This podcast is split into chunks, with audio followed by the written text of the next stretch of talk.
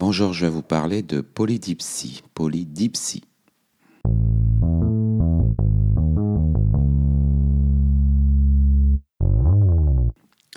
Alors, la polydipsie, ça s'écrit P-O-L-Y-D-I-P-S-I-E. Alors, ça correspond à une sensation de soif importante, accompagnée d'angoisse, si cette soif n'est pas assouvie. Donc, une euh, sensation de soif importante avec euh, un phénomène d'angoisse. Euh, le patient se sent poussé, obligé donc de boire. Alors, quelles sont les euh, pathologies à éliminer d'emblée? Le médecin va rechercher un diabète sucré. Donc, euh, les signes du diabète sucré, c'est une asthénie, un syndrome polyuro polydipsique, c'est-à-dire que la quantité d'urine passe les 3 litres par jour et le patient a soif. Ce patient est en plus très fatigué et maigri.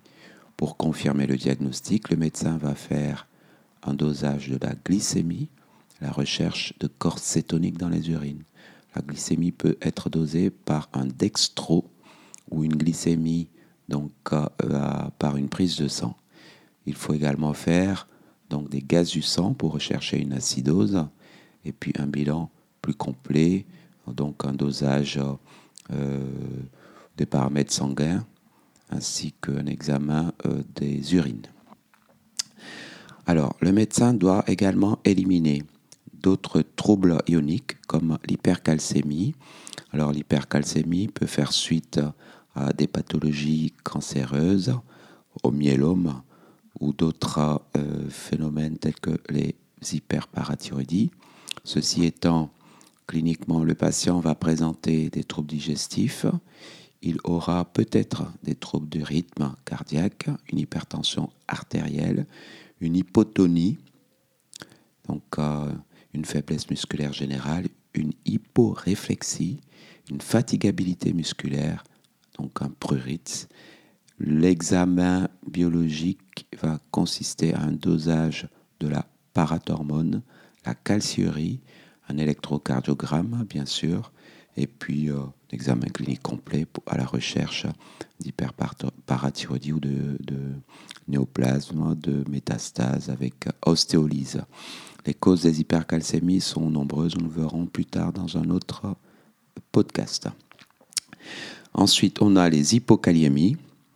Euh, les causes des hypokaliémies, de la même façon, nous allons les travailler euh, à part. Dans tous les cas, face à une hypokaliémie, le médecin doit suspecter des troubles du rythme parce que le patient peut présenter un arrêt cardiaque si l'hypokaliémie est majeure, donc ECG et ionogramme sanguin. Voilà ce qu'il faut éliminer d'emblée. Autrement, on a d'autres causes, des causes toxiques euh, par des champignons, euh, des causes toxiques par des herbicides, les métaux lourds, donc le mercure, ou des causes médicamenteuses comme euh, l'amphotéricine B, euh, certains antibiotiques comme euh, l'ofloxacine ou le lithium.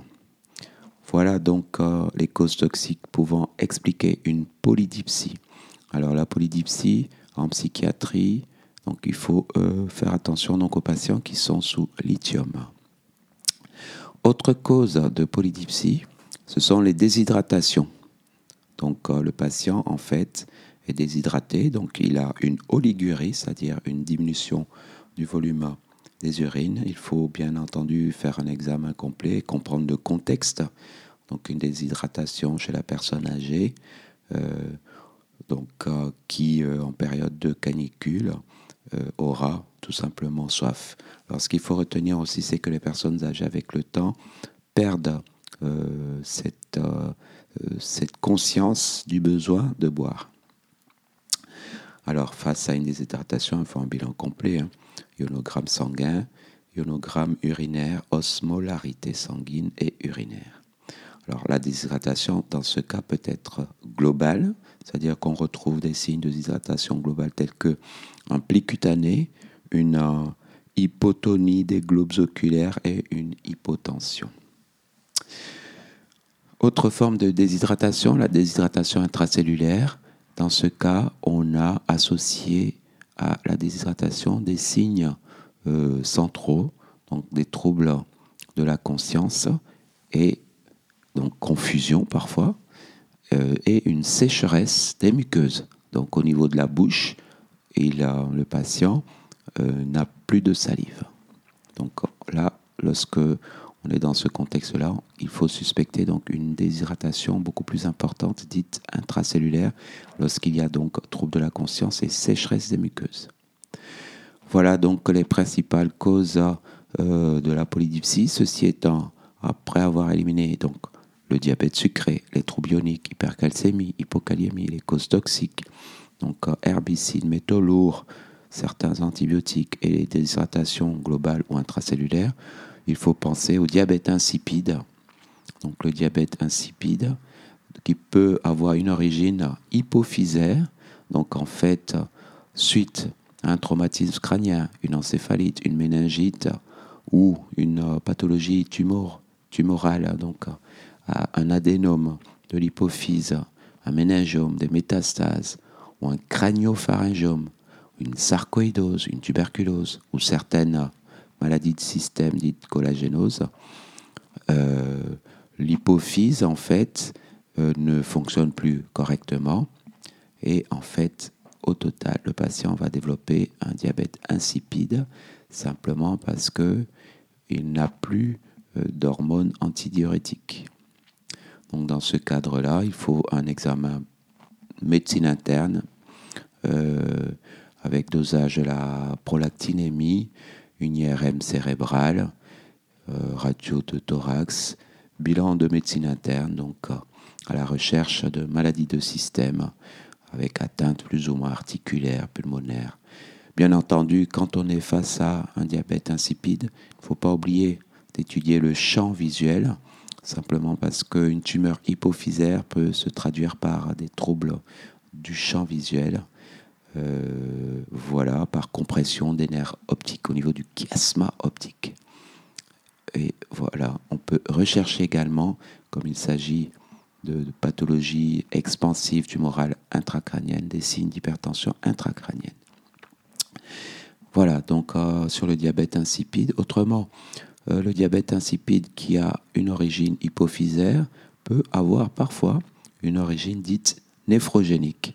Donc au lieu euh, de troubles euh, de l'hypophyse. Ce sont des troubles qui se situent au niveau purement néphrologique, donc au niveau du rein. Ce sont dans ce cadre-là des néphropathies dites tubulaires, par exemple une amylose, un myélome, une polykystose ou une tubulopathie congénitale peuvent se traduire par un rein finalement qui laisse passer l'eau. Donc dans un diabète insipide, il faut bien sûr, au-delà d'un bilan hypophysaire, pensez au bilan néphrogénique. Autre cause de polydipsie, les insuffisances rénales chroniques. On a d'autres causes également, euh, les pathologies endocriniennes comme l'hyperthyroïdie, le syndrome de Cohn, donc CO2N. Le syndrome de Cohn, en fait, se manifeste par une, une asthénie, une polyurie, une hypertension artérielle, et puis une constipation. On retrouve associé au syndrome de Cohn sur un plan biologique euh, une aldostérone qui peut être augmentée et une kaliémie qui est basse. Donc il faut associer à cela une étude de ce qu'on appelle l'activité rénine-angiotensine et faire bien sûr un examen complet sans oublier, puisqu'on parle de kaliémie, un électrocardiogramme. Donc les causes endocriniennes, l'hyperthyroïdie, phéochromocytome et syndrome de Cohn. Le phéochromocytome, donc euh, ce sont euh, des patients qui présentent des céphalées, des flushs, flush faciales, des douleurs abdominales, nausées, hypertension artérielle et tachycardie. Il faut doser les catécholamines urinaires pour avoir donc euh, une idée de cette tumeur surrénalienne.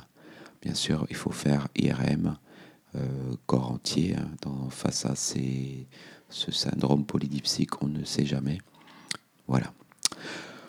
Et enfin, en diagnostic d'élimination, en général, euh, ça se fait une fois qu'on a éliminé toutes les causes potentielles organiques. En diagnostic d'élimination, on a les causes psychiatriques, donc le potomane, donc la potomanie psychogène. En fait, le patient présente une, des, troubles psychiatriques, euh, peut-être suite à euh, un phénomène de traumatisme psychoaffectif. Donc la polydipsie est variable, intermittente, avec arrêt des troubles la nuit lorsque le patient dort. Au total, une polydipsie, c'est une sensation de soif impérieuse accompagnée d'angoisse importante si euh, la, la, consommation d'eau n'est pas assouvie. On élimine d'urgence un diabète sucré, les troubles ioniques tels que l'hypercalcémie, l'hypokaliémie, et ensuite on peut réfléchir sur les intoxications donc euh, herbicides, métaux lourds, les médicaments, floxacine, lithium, la déshydratation, qu'elle soit globale ou intracellulaire, le diabète insipide avec son origine hypophysaire ou néphrogénique. Lorsque c'est hypophysaire, il faut penser à toutes les pathologies de la selle turcique, donc euh, les tumeurs. Et puis on finit sur euh, donc l'insuffisance rénale chronique, les pathologies endocriniennes telles que l'hyperthyroïdie, le phéochromocytome, le syndrome de Cohn, et en dernier lieu, les causes psychiatriques. Les causes psychiatriques, donc la potomanie psychogène. Je vous remercie.